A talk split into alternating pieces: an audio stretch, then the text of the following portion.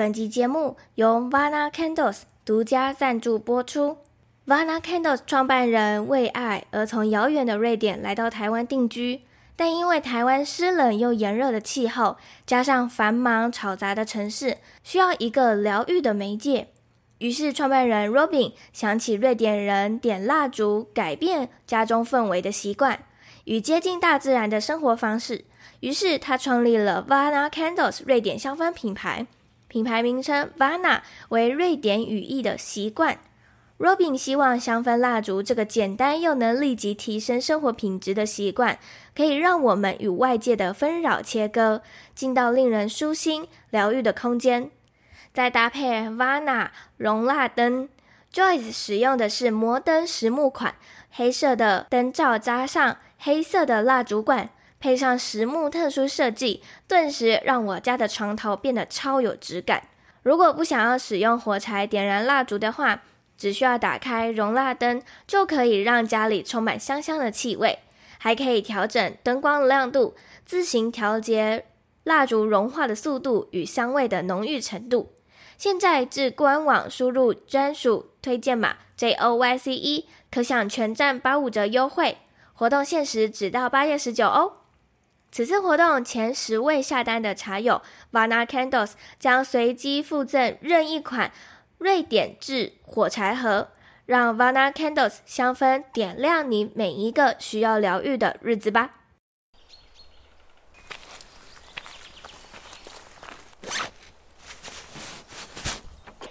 我是 Joyce，你现在收听的是一则茶室。人生道路上，我们有时跌倒、爬起、进步、退步。路途中，希望我的文字、声音能陪伴你一起前进。也请记得停下脚步，看看周围美丽的风景，并且和我一起带着满足、期待的心情，迎接下一次的挑战吧。欢迎你来到一则茶室。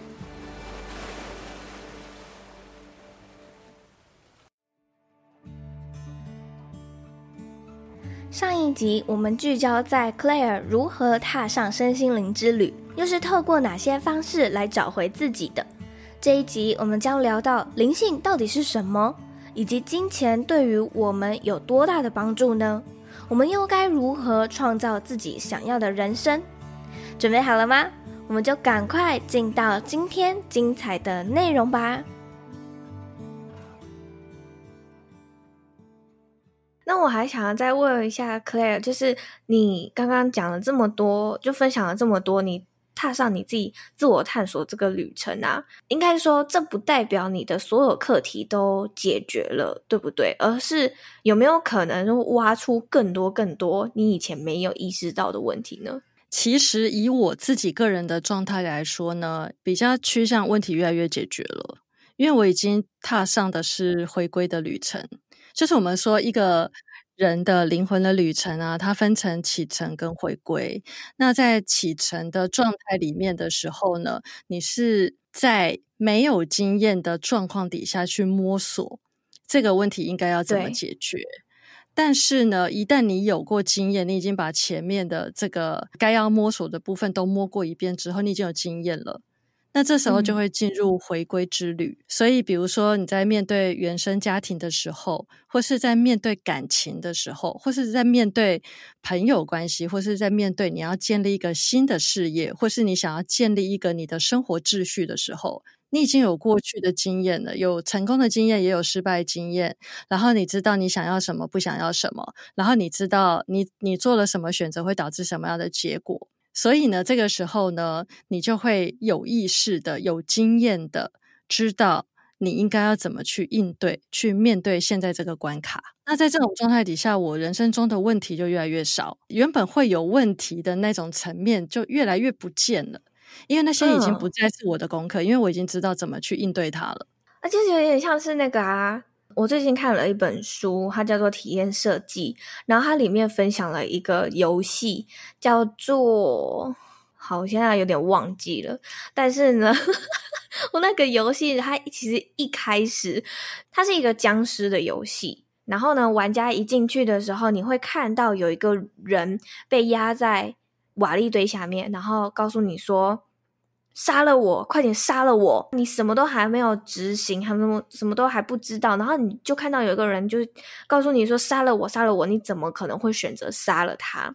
但是呢，你玩完了整个游戏之后，这个游戏它会带你回到你一开始进入的那个时空背景。这个人一样在告诉你说：“杀了我，快点杀了我！”但是你因为你已经经历过了整个旅程了，你知道说这个人你不杀了他，他上面的病菌会去感染别人，会有越来越多的僵尸出现。所以现在你的心境转变了，你可能就会选择。杀了他，没错。你知道有一种游戏叫做魂系的游戏吗？魂系的游戏，它算是角色扮演型的游戏，就是 VRPG，嗯，就是玩家会成为特定角色，然后进去打游戏的那一种。像前一阵子 PS 五有一个游戏叫做《艾尔登法环》，它就是这种魂系的游戏。那所谓的魂系的游戏，就是很虐虐玩家。怎么虐法呢？就是他没有告诉你怎么玩。它超级开放的，然后呢，你进去之后，你就要死无数遍，你才知道怎么活。所以呢，它就是让你进去，呃，利用玩家就是被王打死，然后去学会怎么生存。所以呢，我曾经有看过一篇文章，它是在分析为什么魂系游戏是这么的受到全球玩家的呃喜欢跟期待。难道人性真的是喜欢被虐的吗？那么抖 M 吗？但实际上呢，是因为。呃，如果你死过无数次，但有一次被你试成功了，你真的赢了过关的那个 moment，你的成就感会无限大。对，嗯，对啊。但是呢，就是我们说启程跟回归，感觉蛮像是这样子的，就是你要有，嗯、你会有过经验，不一定像魂系游戏那么虐，都是失败经验。嗯，它比较像是你，你真的在过去，你已经知道根据经验法则怎么玩赢这一盘游戏。然后好，我已经搞懂所有的游戏规则了，所以我现在再来重玩一遍，那你就会熟能生巧，越来越成为达人，这种感觉。嗯，嗯，你就是那个《艾尔登艾尔登法环》里面那个数了无数次，然后你终于知道要怎么打败这个王，这样。为何你要说数了无数次？哦，死了无数次。抱歉。那可是呢，我们已经理解了，就是。启程跟回归这件事情，是帮助我们在灵性成长上面的一个不断需要经历的过程。那最终最终的那个问题是，那灵性到底是什么？灵性是一种你真的能够外在跟内在合一的一个状态。我说的是跟。嗯，潜意识底层的那个神性真我合一的状态。因为如果你仔细去看那个冰山理论的冰山图，然后你会发现说，这个冰山我们都知道嘛，就是在水平线以下就叫做潜意识，但是在潜意识最底层，那个最最最底层的地方是神性啊、本我啊，它这个层次里面没有问题，会发生问题是在上面潜意识的。就是那个最下面的以上都有问题，呃、对。然后呢，不同的潜意识深度有不同的问题嘛。但是呢，在最最最底层呢，它是一个完全的神性本我的状态。那这个神性本我，你可以说就是你的灵魂，它原本就是带着神性的智慧而来，来到地球。我们要做什么呢？我们就是要去体验。说好，那我们就来个玩个业力加深，就是我们来玩地球的二元性的游戏。然后玩这个二元性游戏是在测试什么呢？在测试储存在我们内在的那个灵性知识。当你真枪实弹上场的时候，你会不会拿出来用？所以你可以想象来地球，感觉很像是一场模拟考的感觉。为什么说模拟考呢？因为世界上没有真正的考试，它就是让你来体验，就是你内在承载的这个灵性的知识，可不可以转变成智慧？那你要转变成智慧，一定是你能够在行动中落实这些灵性的力量嘛？对。所以，比如说我们常说显化力啊、吸引力法则啊，然后还有自我疗愈啊。你遇到人生旅途中各种狗屁倒灶的事情的时候，你是暴跳如雷，进入受害者情节，然后呢，想要落人去干架，还是说你真的能够回到灵性的状态？用灵性的角度去面对你现在在面对这个课题。你会有意识的离开受害者情节跟救世主情节，然后你会回到我愿意为现在这整个状态负起百分之百的责任。然后我觉得这才是真正灵性。所以，如果你想要取回这个跟内在灵性力量合一的呃这种层次的话，那你就必然要不断的往内。为什么最后选催眠作为我主力发展的领域？原因就是因为我觉得这个领域就是太有意义了。因为我的确是可以从我的个案身上发现问题，真的都在他的里面。有无数次，当我的个案的潜意识的认知改变之后，那在那个现实生活中制造他的课题的那些，我们说机车的对象们，什么渣男啊、渣女啊，然后暴力的父母啊，麻烦制造者的兄弟姐妹嘛，瞬间。好像都变了一个人，不是他们自己改变了，就是他们被解决了。经验真的是最好的老师，但经验真的最好不要是自己的。那你可以从别人身上看到说，哦，原来你只要这样做，事情就会往那个地方发展。多一点这个经验值之后，你就会非常确信，事情就是这样解决的。最有效果的解决问题之道，不是在外面。想办法解决，而是回到你的内在就可以解决。我当时发现这件事情的时候，我很兴奋诶，因为你知道改变世界跟改变人有多难吗？改变自己最简单，没错。但是你看我们现在发现了什么？就是所谓的显化是改变自己的内在。如果你想要财务自由、金钱不虞匮乏的话，改变你内在的导致贫穷的那个部分，让它变成富裕就好了。如果你想要去解决暴力虐待的父母亲，嗯、改变你的内在，让你脱离这个课题，这样就好了。也许他还是暴力，可他可能不是针对你了。你想要创造什么样的实相，那你就是回到你的内在，把你的内在处理成会创造那个实相的那个样子就好啦。这个跟我前几天有听一个 podcast 还讲的一样，他讲类似的概念，他是说很多人都想要追求幸福，都要追求快乐。但是为什么你要去追求？如果你本身已经拥有了，那你只要想，我已经很快乐了，我就是很快乐啦。为什么你还要去追求它？没错，真的是这个样子。这里让我们休息一下。想要创造自己的人生，可以从创造自己的生活环境开始。平常 Joyce 喜欢在家点香氛蜡烛、喷香氛精油，因为香味能够让我们的情绪得到放松。这次受到 Vana Candles 的邀约，Carta 香氛地图系列更是利用香气带你探索瑞典各个著名城市。除了所有产品制作都讲求环保与天然之外，从2021年开始，Vana Candles 每半年会播出营业额的一趴。支持台湾慈心基金会的全台海岸造林计划，致力于为全球种树造林的活动尽一份心力。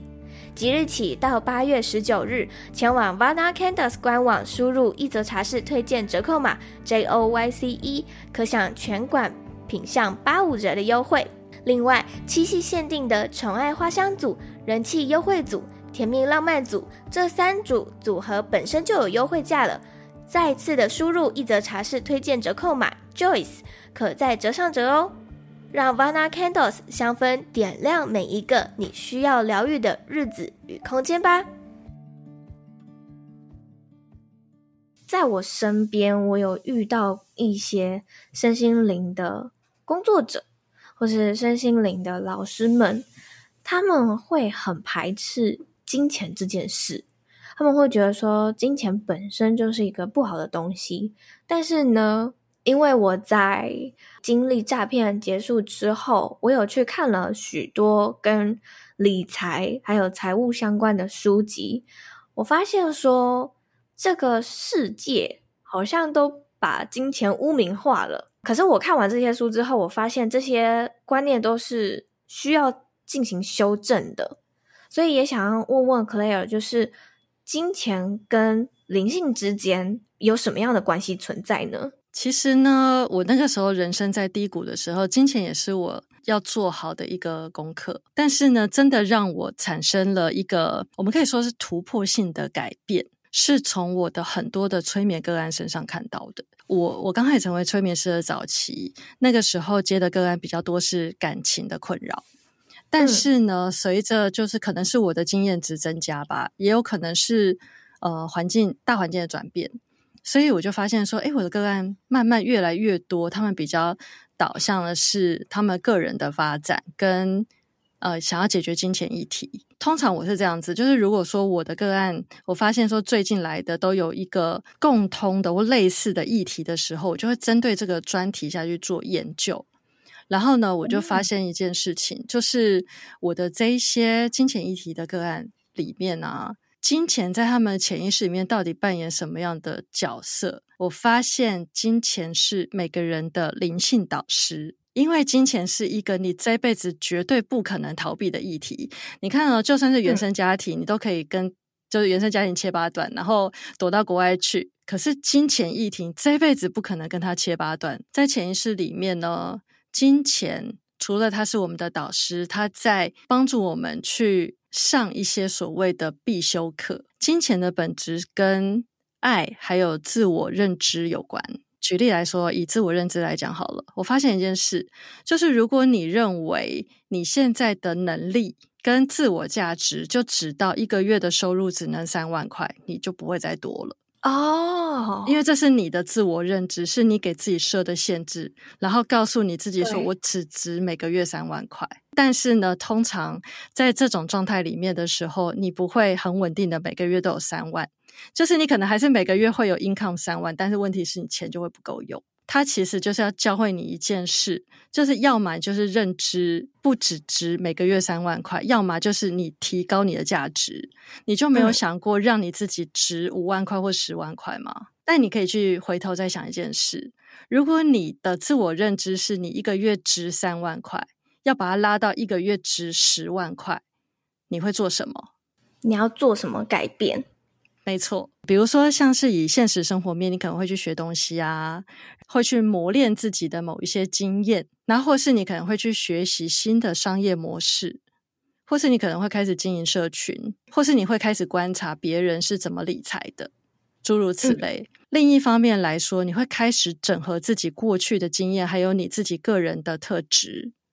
你会去评估我自己的哪一些部分是可以拿出来，呃，运用在工作上的。对啊，但在这种情况下，你就有机会，你的觉知就会从我怎么样把我的时间卖更高的价钱，变成我怎么样把我的特质跟价值凸显出来。它为什么跟爱有关呢？就是如果你在做的是你不喜欢的工作，你依然没有办法赚到很多很多的钱。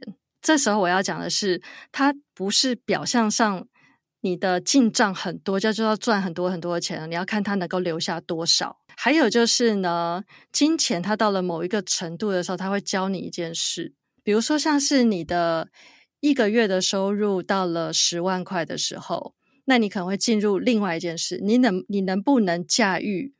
一个月的收入是一百万，当你抵达月收入百万的时候，你能不能驾驭你的月收入是一千万？那这中间的差别是什么呢？嗯、就是呢，当你的月收入在十万块以下的时候，你大概没什么好驾驭的，你就是分配一下哪些该拿去理财，哪些该拿去存，然后哪些该拿去呃付哪些开销，哪些应该先预存起来作为什么什么的预算，十万块就没了。但是呢，一旦当你的月收入到了百万甚至千万的时候，那就不一样了。这个金额超出你每个月固定一定要用的钱很多，所以当金钱变成只是一堆汉堡的时候，你会怎么用它呢？你会在里面迷失吗？你会拿去赌吗？你会拿去呃酒肉声色吗？你会拿去乱撒吗？你会把钱放在让你停止进步的地方吗？你忘记了，你应该要继续的去创造你的价值。你甚至可能不知道你可以拿这些金钱去干什么，因为你放在小我的享受上面。那这时候，嗯、这个金钱就会被收回去。所以有的时候，这金钱它会让你进阶看看，他觉得你可能可以驾驭这个金额了，他就会进阶看看，让你 reach 到你的月收入可以到某一个层次。但是，一旦你不知道怎么样正确的运用金钱，让你继续保持在灵性成长，或者是说你的整个灵魂是在演进跟成长状态，那这个时候，这个金钱就会被收回去。因为你一个月收入可以到十万的时候，你一定知道怎么样一个月赚五万嘛，所以你可能就是从十万调回五万这一种。嗯嗯。一旦就是你的收入不够用的时候，你必然要寻求改变跟成长。所以我为什么会说金钱是我们每个人的灵性导师？因为他在教我们这件事，他同时也在教会我们一件事情，就是你要停止用二元对立的角度去看金钱跟灵性。正确来说，应该是物质跟灵性这两件事，嗯、因为我们必须要意识到，我们现在就是人类，然后我们就是有柴米油盐酱醋茶的问题，然后我们会因为物质上面的状态决定我的内在的感受。所以举例来说，如果你今天就是钱不够用的时候，你你真的很难进入一种大我的状态。去想说，就是我现在行有余裕，所以我可以多去帮助一些弱势家庭，或者是呃，我这个个案他真的有一些困难，然后呢，可能不是在金钱上面帮助，可是我愿意无私的去呃做一些其实应该要付费咨询的部分，对啊，所以比如说像是有一些催眠师，他如果自己的内在在匮乏状态的时候，他甚至会跟我讲说，诶，那个他的这个个案。超出时间，就超出他们原本应该要做催眠的时间，呃，半个小时。那他应该要怎么样开口跟这个个案家收钱？嗯、我就会跟他讲说，你如果一开始没有告诉人家超时要加钱的话，你现在就不应该收这个钱。他说，可是，然后他就开始有很多的 argue 就出来了。嗯、那这个问题就在于哪里？在他必然是金钱匮乏的状态，他需要这笔钱。所以他才会想办法，在一个他觉得可以合理获取金钱的情况下，他想要获取这个金钱。但事实上，如果你退一步去想，如果你今天的月收入就是你的日常生活，你其实是丰盛的，你其实是有盈余的，你其实不会多计较那半小时的，更不要说那半小时是谁允许的，当然是治疗师允许的啊。对啊。对，所以是这个问题。所以我后来就发现，如果你真的正视金钱是一个可以正当去追求的一个目标的话，反而对灵性成长是很有帮助的。嗯、因为我其实看到很多那一种，呃，他的在灵性的层次跟他的行为举止上面，真的非常大气、频率非常好的这些身心灵领域的呃工作者，你真的仔细去看。他们其实都是金钱不予匮乏的，因为我们从另一个角度，嗯、我们反过来看嘛。如果今天你真的是一个很棒的身心灵工作者，你真的可以对人类有很多的帮助跟贡献，那有什么道理你的名气不会被传出去，金钱不会随之而来呢？对吧？那为什么现在你的名气没有出去，金钱没有随之而来呢？这也是你内在投射出来的。一个实相嘛，对吧？就是有很多的身心灵工作者，他们都认为说他们的服务很棒，然后呢，他们的工作很有价值，这些都没有错。可是问题就在于，他心里如果是反对金钱、反对有钱，他觉得只要跟金钱有挂钩，或是他是变有钱，他就不灵性的话，那就是自己阻挡自己对世世界的贡献。那我有一个问题是，因为有些。人，我们今天我现在讲的不是身心灵工作者，而是比如说受众，或者是啊、我们的客户，他们可能会觉得说，你这么厉害，为什么你不提供免费的东西呢？那你就要去想想啊，提供免费的东西真的对消费者来说是好的吗？我举例来讲好了，以催眠正照班来说。在台湾的第一班的前辈们，他们的公定价格的学费就是四万五千块。但是我知道现在有一些呃发证讲师，他在开证照班的价格越来越低的，用各种方式去变成低价课程。好，嗯、那这看起来好像是可以满足很多，比如说像是学生族群啊，或是呃收入还没那么好的人，他在学习催眠的时候，好像可以比较没有负担。好，但是呢，你真的深入去。想一层，因为像你现在已经拿到催眠证照嘛，对，那你现在可以问你自己，如果这张证照你是四万五千块上完证照班结业之后拿到的，你会有一个身份认同感，嗯、对吧？对，但是如果今天催眠证照班只剩下四千五百块，对，你的感觉怎么样？哦，它就只是一个纸。哦，我学完了，这样。对，因为其实这世界上所有的一切都是等价交换。嗯、我说的是能量，能够把催眠学好，必然是你要非常看重它。其实我觉得任何的专业技能都是一样的，所以呢，你可以去回想一下，你去上那些几千块的课程，跟你去上那些几万块的课程，你在开始上课之前的心态有没有不一样？哦，绝对不一样。那个认真程度，那个用心程度。差很多，是不是？就是这种感觉。然后再来，还有一件事情，因为比如说像催眠证照班结业之后，你会成为催眠疗愈师嘛？那下一个阶段就是，嗯、当你经验足够之后，你可以考虑去拿催眠发证讲师出来开催眠证照班。可是，如果今天催眠证照班一个人只能收四千五了，哇，变成你很廉价。没错，你跟你完全贱卖你的时间。嗯将来就是我的学生，他就算能够突破这个自我认同低落的问题，然后他变成是催眠发展讲师好了，那又有几个人真的有那个热情，是可以在这种收入不足的情况底下，能够投身在潜意识教育的层面呢？所以，其实我们在催眠领域里面有讲一件非常重要的事情，就是并不是个案有钱来预约，我们就要收他的。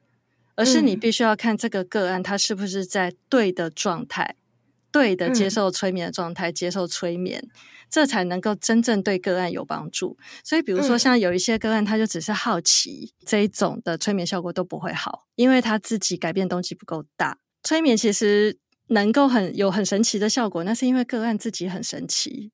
不是催眠师很神奇，不是催眠很神奇，但是很多人没有学过催眠，他不了解这个道理。当催眠证照班在收学生的时候，也是一样。如果入学门槛很低的话，对这你对这门专业知识就不会那么的觉得他了不起。对他那么的有身份认同的感觉，真的觉得说拿到这张证照是值得炫耀的一件事情，而我一定要好好的不负这张证照，不负催眠师这三个字。对啊，所以我觉得这个就牵扯到收费，嗯，它有两个层面，一个就是对买方跟卖方那种心态上的影响，关于那种你现在正在推出的这项服务的认同度跟价值感的问题，你究竟是希望能够薄利多销卖很多，你是今天是画在钱上面，还是你是把重点画在你真的希望对对方有帮助？好，那如果你是画在你真的希望这件事情、这个服务真的是对对方有帮助，那你就没有想过，除了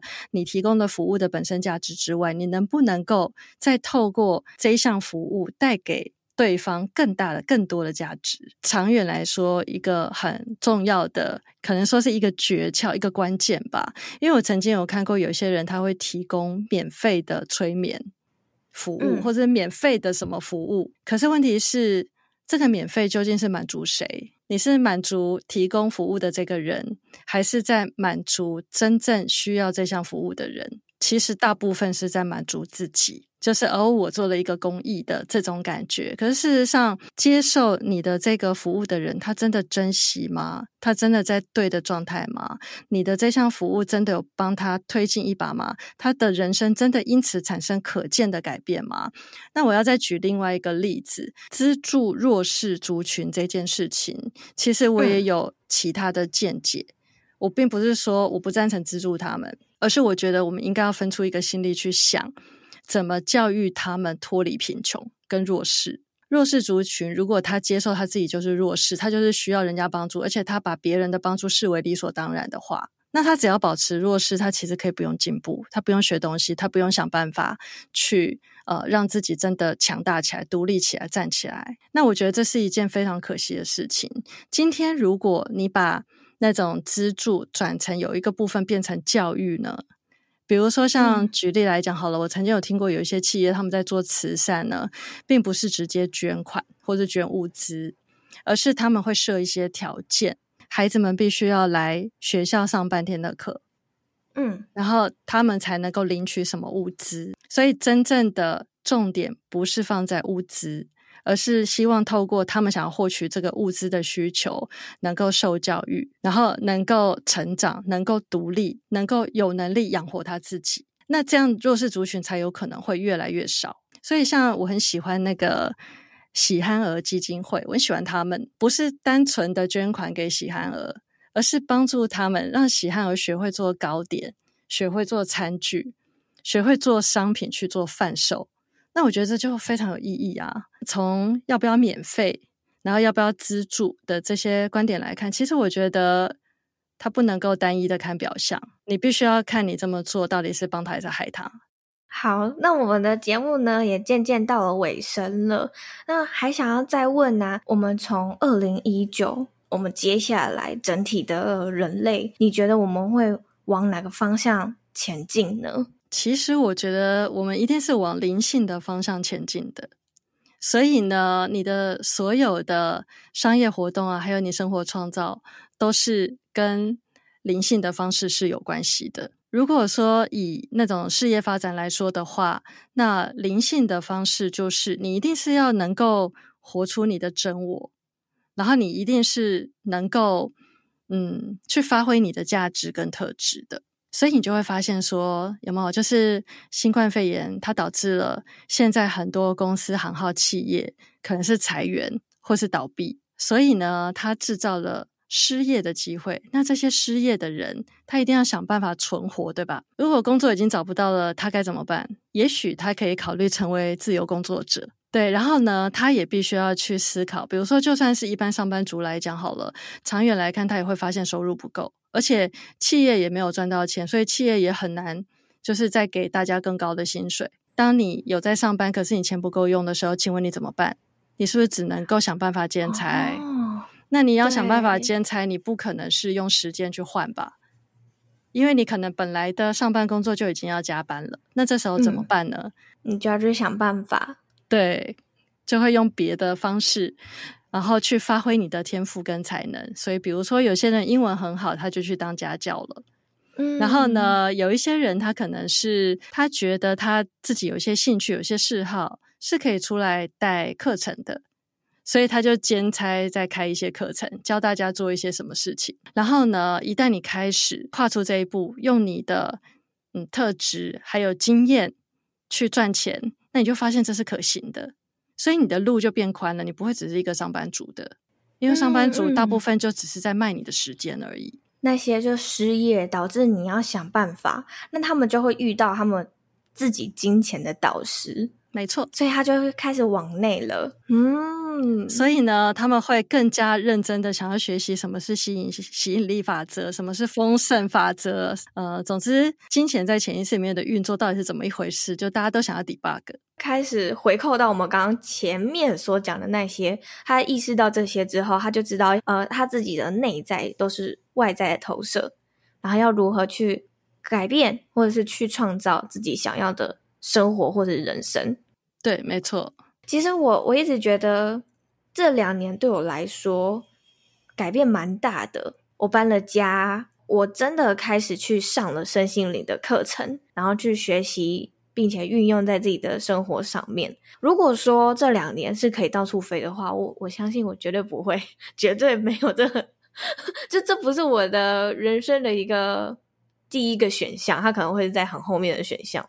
没错，而且你必须要意识到，你想要产生改变的时候，通常你都需要一点银弹。可是你把钱都拿去出国的时候，嗯、那你的自我成长之路其实就会拖慢速度啦。对，嗯、真的。那最后呢，我都会固定问来宾一个问题，就是如果你的生命直到此刻的话，你会有遗憾吗？我的话呢，现在不会有遗憾，因为呢，我觉得我的人生到现在，我其实是非常满足的。所以呢，过去这十年。虽然他曾经让我归零过，但是他也让我走过了一段真的是创造的一个过程。嗯、然后呢，这个过程让我发现，说我完完全全的拥有力量。不管我要创造什么，我想创造金钱吗？我想创造更多的时间吗？我想要创造一些能够留在这个世界上面的一些遗产吗？然后我想要能够对我的家人负责任吗？我会让我身边的人对我引以为荣吗？我觉得我完全都做到了。嗯，我很喜欢这种感觉，而且他们以我为荣，是因为我是我，而不是我是他们期望的我。但是你不会有种哦，你还是很期待，就是你之后可以创造出更多的什么吗？一定可以啊！但是你知道，嗯、创造的话是需要配合体力的。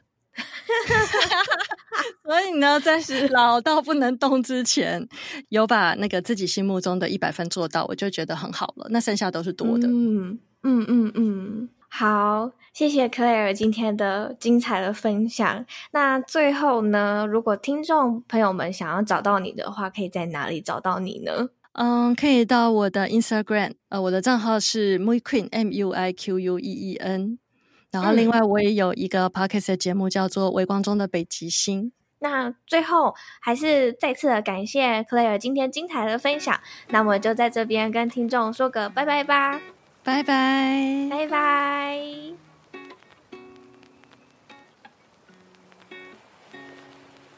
听完这两集的内容，不知道你有什么心得与感想？欢迎你可以到 Instagram 上面私讯我。或者是直接在 Apple Podcast 留言写下你的想法。这一次的访谈结束之后呢，我自己对于身心灵这一块又再次的觉得它实在是太深奥，然后有太多太多我需要知道的知识了，像是金钱就是我们的导师。还记得我几年前被诈骗的时候，当时只怨天尤人，觉得为什么这件事情要发生在我身上。但是听完今天 Claire 的分享之后呢，让我觉得，嗯，他就是在用比较暴力的形式把我敲醒，然后让我去正面迎击我对于金钱方面的课题。当我真的放下了，了解到我自己是有能力去创造更多金钱的时候。我发现我在花钱或者是赚钱方面，不再像以前一样那么的有焦虑感，或者是不再像以前一样会斤斤计较每一分钱，而是我知道这些钱流出去之后，它会加倍的再回流到我的身边。当我意识到这件事情之后呢，金钱就真的只是数字而已，享受如何去创造这个过程。才是难能可贵的。我相信今天的内容对你们来说一定有非常大的帮助。欢迎你可以到 Apple Podcast 或是各个找得到我的平台上面跟我分享你今天的心得。那今天我想要分享一则我在七月十四号收到的茶友的留言，它的标题写：谢谢 Joyce 提供这样的平台。很喜欢 Joyce 访问的自然和亲切，像是一个好朋友之间的分享，吸收养分，真心感谢。谢谢你的留言，也谢谢你给我五星评分。很可惜你没有留下你的名字。